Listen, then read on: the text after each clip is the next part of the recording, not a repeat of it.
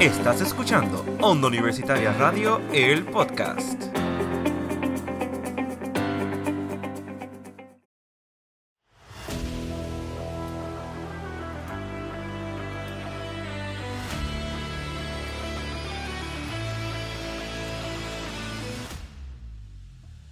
Bienvenido mi gente a otro episodio más de Desde los Bleachers es un mamey. Te habla Wilmer Rivera y me acompaña Carlos Santana por aquí como siempre.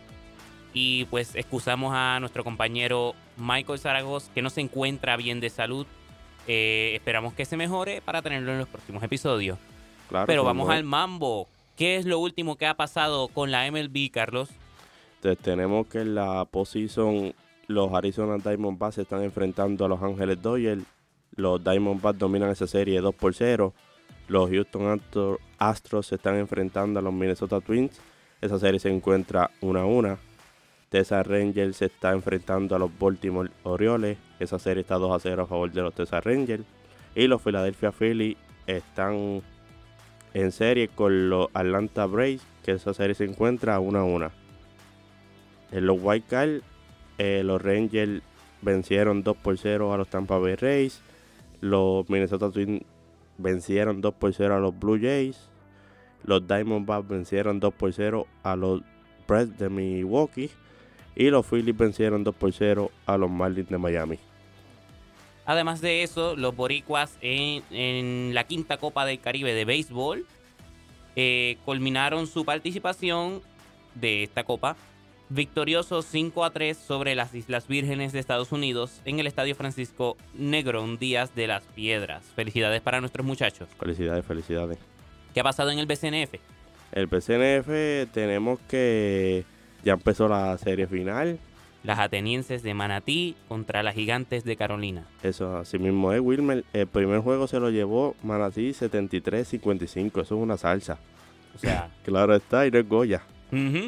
Dato curioso, en esta temporada ya hay nuevas campeonas. Las campeonas de la temporada pasada, las explosivas de, Mocas, que, de Moca, quedaron eliminadas en esta semifinal. O sea, fue el juego antes de Sí. este pasado. Sí, claro. So, nuevas campeonas en el BCNF. Así mismo es, Wilmer. Eh, fue Moca tuvo una serie, si no me equivoco, con Santurce, si no me las explosivas de Moca pues quedaron eliminadas ya que en la temporada pasada, pasada tuvieron una muy buena temporada y lograron ser las campeonas, pero esta temporada no se le dio. Nuestros atletas pioneros también estuvieron activos. El deporte de atletismo estuvieron dando cara allí en el 70 Maratón de la Virgen del Pozo del pueblo de Sabana Grande.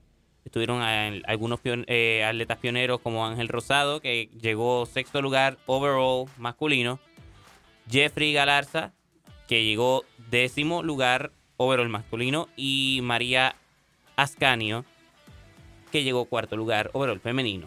Muchas felicidades para ellos. Felicidades a ellos y, y, Wilmer, esa información fue suministrada por nuestro compañero de Michael aquí de Zaragoza. podcast, Michael Zaragoza. Claro que sí.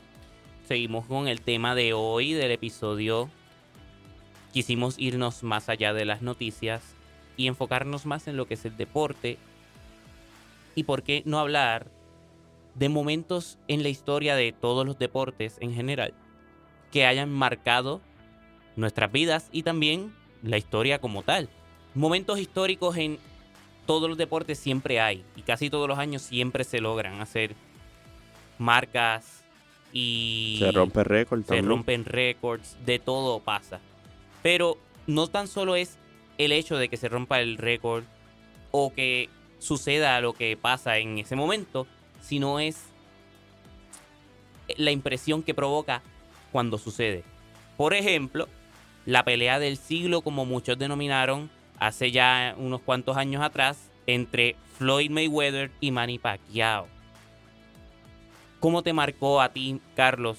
Yo después digo cómo me marcó a mí ese momento cuando se empezó a anunciar esa gran pelea entre Mayweather y Manny Pacquiao, que es que eso destrozó todas las carteleras, o sea, fue se vendió un montón, muchos artistas estaban hablando también de todo lo que iba a pasar. ¿Qué te marcó a ti de esa pelea? Pues en realidad son dos grandes competidores del boxeo. siempre han sido muy buenos en, en lo que hacen y pues fue una interesante pelea. Claro, esa pelea se llevó a cabo el 2 de mayo del 2015. Sin embargo, llevaban cinco años, cinco años negociando y buscando tratos o diferentes maneras para llevar esta, este combate en vivo, o sea, para que se diera. Cinco años de negociaciones frustradas para que entonces el 2 de mayo del 2015 sucediera. O sea, desde el 2010 estaban allí cuadrando, no, esto, esto y esto. Cinco años. Sí, para que se pudiera finalmente dar la pelea que en 2015, cinco años son muchos. Hay que trabajar duro. Cinco años uno tiene que mantenerse. Porque los boxeadores tienes que tener una condición física óptima cuando subes al cuadrilátero. Y tienes que mantenerte cinco años para que se dé ese combate tan importante en tu carrera como lo fue para Manny Pacquiao. Al igual que para Floyd Mayweather. Aunque en ese momento ya con 38 años él tenía un récord de 47 combates invictos. Que hoy día sigue estando invicto, ya se retiró y nunca perdió profesionalmente. Exacto. Nunca perdió. Tiene marca personal de 50 y 0. Y ahora mismo lo que hace es dando peleas amistosas. Tuvo una pelea amistosa con Jay Paul no hace tanto tiempo. Con Logan Paul, perdona. Exacto, que lo que está es exhibición y ya, ya, ya yo di lo que tenía que son 50 victorias. Tú sabes que son 50 peleas victoriosas. En ese momento tenía 47 eh, victorias, 0 derrotas, claro está, era invicto. Eh, Pacquiao tenía 36 años y tenía 57 victorias, 5 derrotas y 2 empates. Que Pacquiao tenía más experiencia. Sí. sí. Aunque era más joven, tenía más experiencia eh, profesionalmente. Increíblemente, ¿verdad? Eso es algo irónico, ¿no? Porque pues, es más joven, eh, no tiene tanta experiencia. No, no.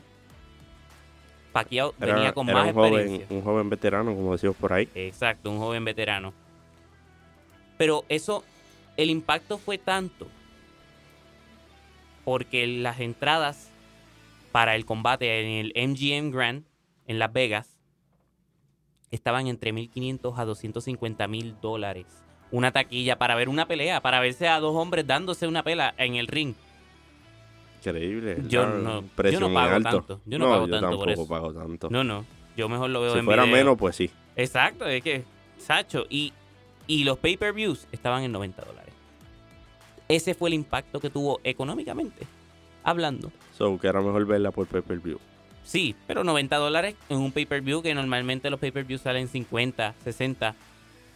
Cómodo, ¿verdad? Eh, sigue estando un precio alto, pero 90 dólares para ver una cartelera, pero específicamente una pelea. Yo recuerdo que yo le iba a Pacquiao, yo apoyaba mucho a Manny Pacquiao y nada más porque quería ver a Mayweather perder. Porque yo no soportaba que se echara la- el guille de que ganara tanto. Y yo lo entiendo, entiendo por qué se echaba ese guille de que, ah, yo tengo tantas victorias, nadie me gana. Pero yo quería verlo perder. Yo, yo siempre soy así un poquito ah, en contra de todo. So, yo quería ver a, a Mayweather perder. Lamentablemente eso no pasó. Bueno, no tan solo tú, Wilmer, yo también lo quería ver perder. Yo, yo creo que muchos lo queremos ver perder. Nada más por el así. simple hecho de que, ah, pues, momento histórico, Mayweather perdió. Es el, que tuvo la racha de victorias más larga. Sin embargo, Mayweather ganó, pero con controversia. Porque muchos medios empezaron a discutir, diría yo, y muchos profesionales del boxeo, que fue una victoria controversial y que fue comprada la pelea. ¿Qué tú opinas de eso?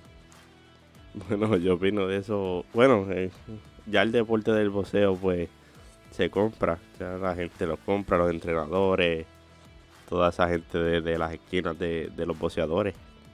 Yo no sé ustedes oyentes, pero yo también opino lo mismo que Carlos aquí.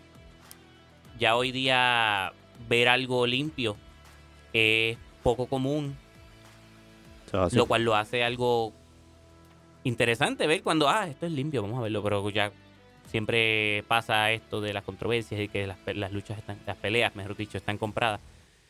Lamentablemente. Pero yo recuerdo cuando eso empezó a explotar, yo estaba en casa, yo siempre estaba peleando, ah, que, que fue comprada la pelea. y la gente estaba apoyando lo mismo, pero pues resulta, pues, nunca se comprobó nada. Hoy día, pues Mayweather, 50 victorias. Otro momento. Que como tenía tanto dinero, pues podía comprar a los árbitros fácilmente. Claro que sí. Mr. Team. O sea, ahí lo dices todo. Exacto. Otro momento histórico que yo creo que es que todos los que yo busqué son momentos en los que yo estaba vivo, gente, porque nada más tengo 21 añitos. So, yo he vivido cositas, pero tampoco es que he vivido todos los, los momentos del pasado. Pero cuando los Cleveland Cavaliers lograron la remontada histórica en el 2015 también, Claro, s- 2016. 2016, De hecho, estaban dando como un, un documental de eso en Guapa Deporte en estos días. Fue una remontada histórica, gente, para los que no recuerden. Esa temporada, en la final eran los Golden State Warriors contra los Cleveland Cavaliers de LeBron James. Otra estrella gigantesca, LeBron James. Que en las finales ellos iban perdiendo 3 a 0. 3 a 1 iba la, iba la, la 3, cosa. a 1, sí. Y ningún equipo en la historia de la NBA había logrado tomar ese récord y ganar el campeonato. Porque uno gana con cuatro victorias. De hecho, en esa temporada fue el famoso 73-9 de Golden State. Exacto. Es que toda la temporada fue histórica. Y más esa serie final. Esos playoffs. Pues 3 a 1. Cleveland iba abajo. Una sola victoria. Creo que fue en su hogar. No recuerdo bien. Si no me equivoco, sí. Y yo, como siempre estoy en contra, yo iba a Golden State. Yo dije, ah, esto es pan comido, Golden State back to back. No, yo soy Golden State también. Iban a hacer back to back. No pasó. Nos robaron el sueño de nuevo. Exacto. Fíjate, algo que a mí me dolió de esa serie fue el tapón que le dio LeBron a Andrés Iguodala. Un tapón que se volvió un meme. Todo el mundo oh, poniendo videos de LeBron dando un tapón asqueroso a Andre Udala en esas finales. y después viene Kyrie Irving y mete el tiro definitivo de tres puntos y se acabó, como uno dice. Exacto. El partido decisivo se celebró en el Oracle Arena en la cancha de los... Antes era la cancha, ahora ya no están en el Oracle. De los Golden State Warriors. O sea, Cleveland robó el juego final. Así mismo fue. un juego que trajo muchas emociones. Y LeBron ese año también se llevó el MVP, claro está. Otro momento que también, aquí yo creo que puedes hablar un poquito más, Carlos. Los Chicago Cubs vuelven a ganar un título después de más de 100 años donde no veían victorias por un campeonato mundial en la MLB. ¿Qué año fue ese, Wilmer? Eso fue en el 2016. Sí, 2016, sí. Que la serie fue contra los Cleveland Guardians. Bueno, antes, bueno, ahora son Cleveland Guardians, pero antes era los indios de Cleveland, que de, de nuestro Lindor. Exactamente. En el 2016, Carlos. ¿Cómo tú te hubieses sentido siendo parte de ese equipo de los Cubs que llevaban 108 años, para ser exacto, sin ganar un título mundial en la MLB? Pues yo me hubiera sentido feliz, obviamente. Bueno, nos sentimos, yo creo que la mayoría de los boricuas se sintieron feliz porque pues Javier Baez pudo ganar un, un campeonato y todos nos sentimos felices, así, eso lo, lo puedo describir así. Yo nada más me imagino la euforia. Es más, el sentimiento de ese juego, estar, por ejemplo, en, el, en la banca, en el dugout, esperando a ver el resultado y cuando de repente, mira, ganamos y uno no se lo crea. Ese hubiese sido yo, yo sería como que, ganamos. ¿De verdad ganamos?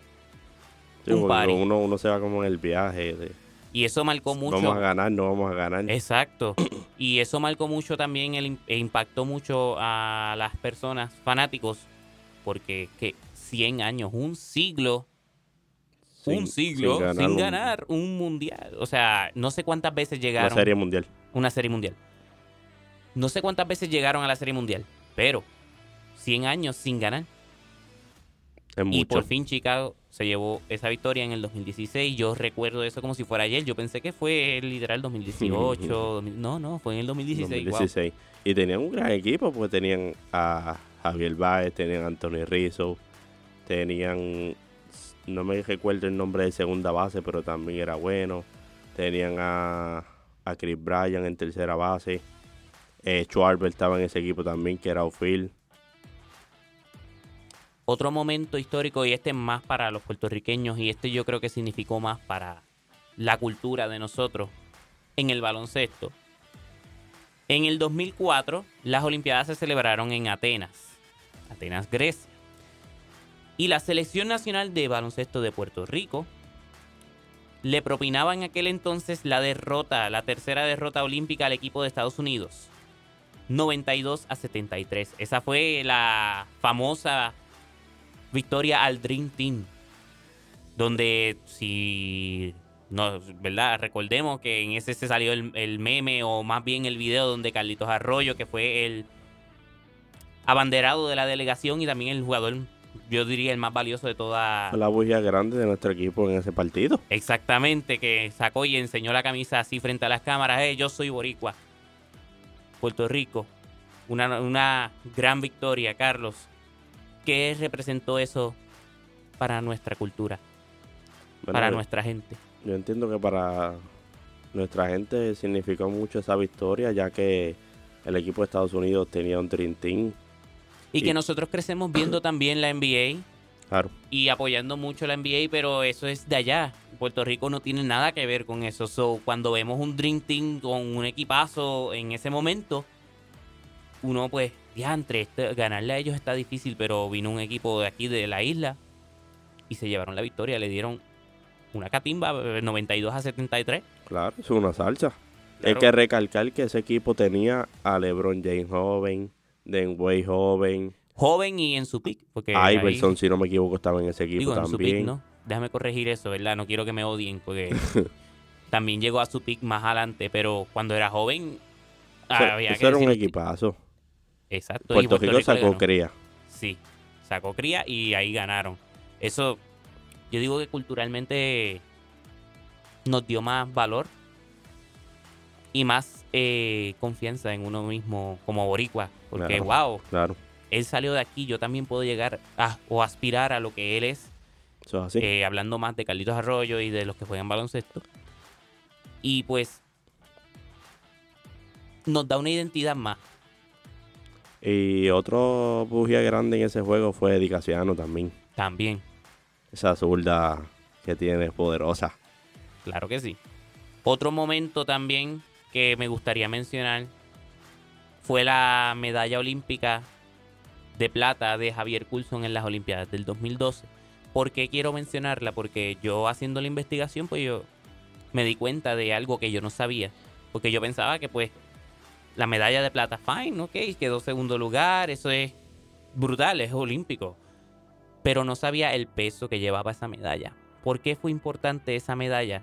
¿Y por qué se celebró tanto que aquí en Ponce colgaron un- una medalla, por así decirlo, en la C de las letras de Ponce? en, en honor a la medalla de Javier Coulson.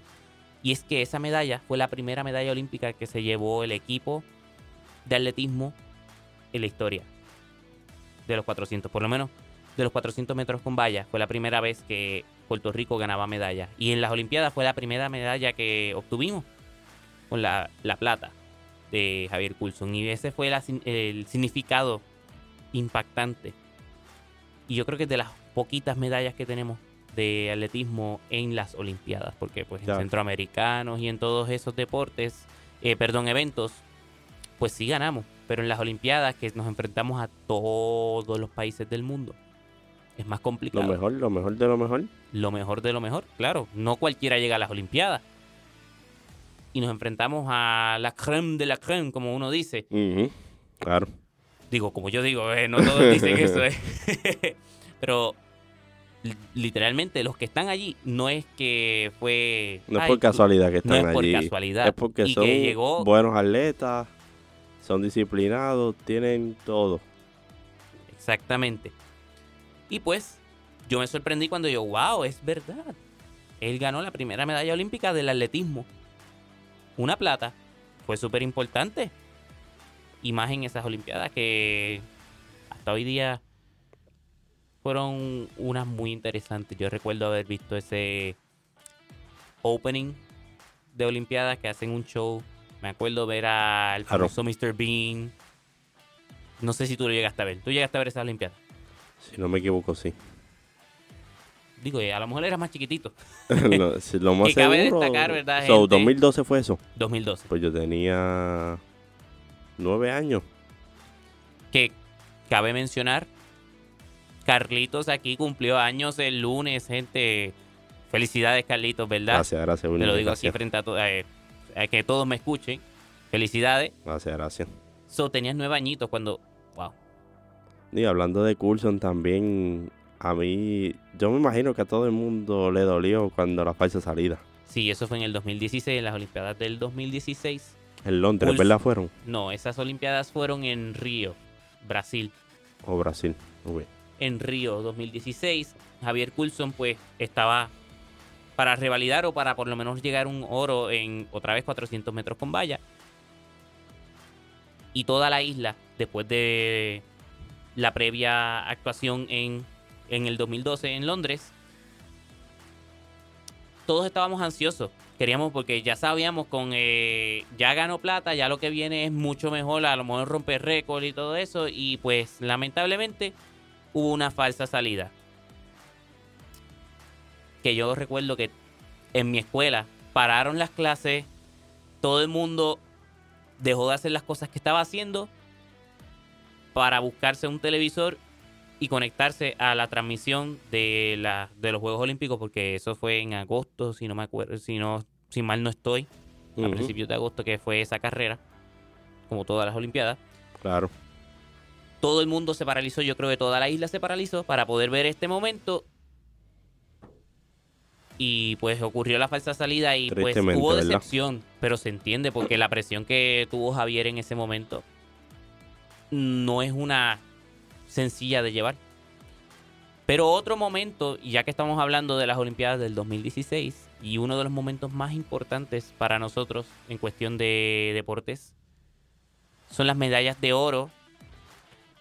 Primero en el 2016 con Mónica Puig ganándose la medalla de oro en el torneo de sencillos del tenis.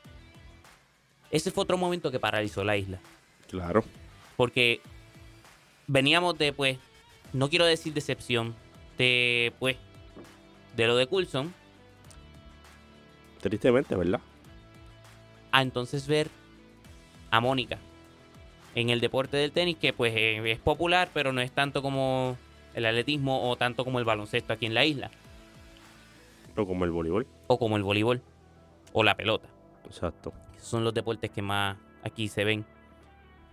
De repente vemos a Mónica ganando, ganando hasta que ya estamos en la final. Mira, estamos puestos para ganar el oro.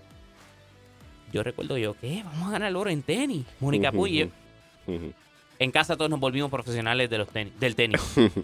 ya eh, todo, yo, yo creo que papi jugaba tenis desde chiquito porque con lo que decía, yo dije, wow, profesional.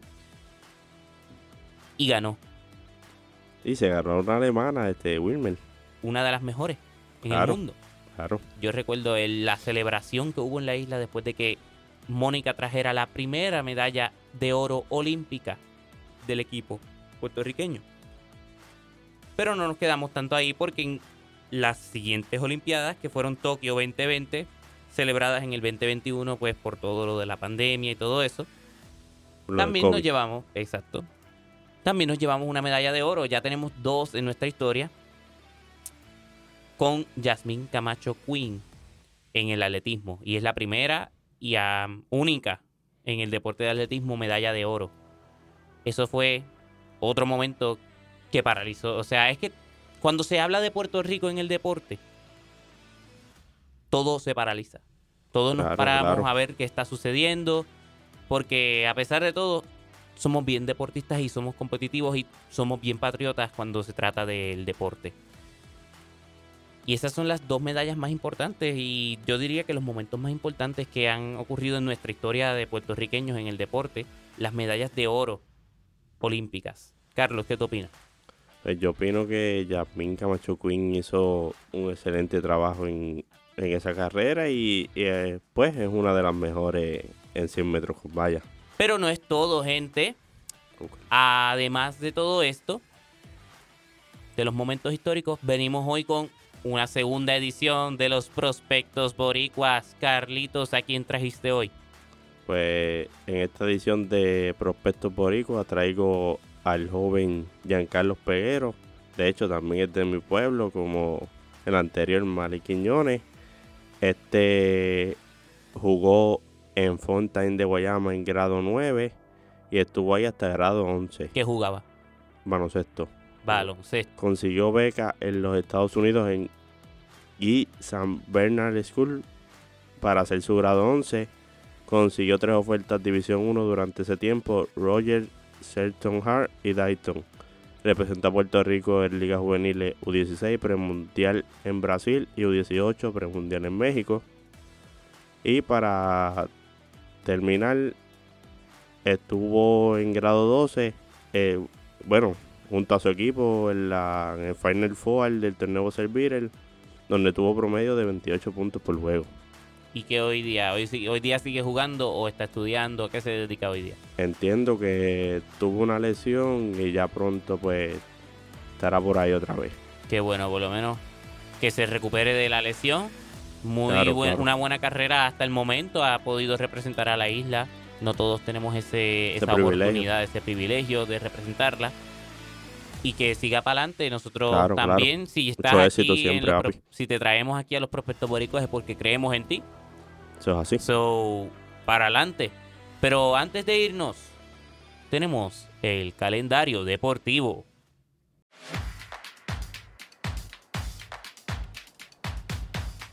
Bueno, Carlos, ¿qué tenemos esta semana? Este fin de semana, mejor dicho. Viernes 13 de octubre tenemos tenis de campo femenino contra la UPR de Aguadilla a las 4 de la tarde en el complejo de tenis de San Sebastián. Y el sábado 14 de octubre, segunda clasificatoria piscina corta, femenino y masculino, a las 10 de la mañana en la Universidad Central de Bayamón. Ahí apoyar a nuestros atletas pioneros. Sí, Además, la NBA está empezando. Si eres fanático de la NBA, no te pierdas los juegos de pretemporada que ya empezaron la semana pasada, pero ahora siguen. So, pendiente a tu equipo favorito que próximamente van a estar jugando. Igualmente, hay que estar pendientes a cómo termina la, el BCNF Claro, quiénes sean las campeonas. Que como ya dijimos al principio, hay nuevas campeonas. Ya no es como. No hay. No se repiten, no se repite. repiten. Las explosivas de Moca no pudieron llegar. Pero eso ha sido todo entonces, mi gente. Nos pueden buscar por Facebook como Onda Universitaria Radio y nos pueden también conseguir por Instagram como Onda Universitaria underscore TV. Y siempre pendiente, nos pueden escuchar a través de Spotify, Apple Podcasts, Google Podcasts, tu plataforma favorita de podcasting. Ahí estamos nosotros. eso es así, Wilmer. Así que nos despedimos y hasta la próxima. Hasta la próxima.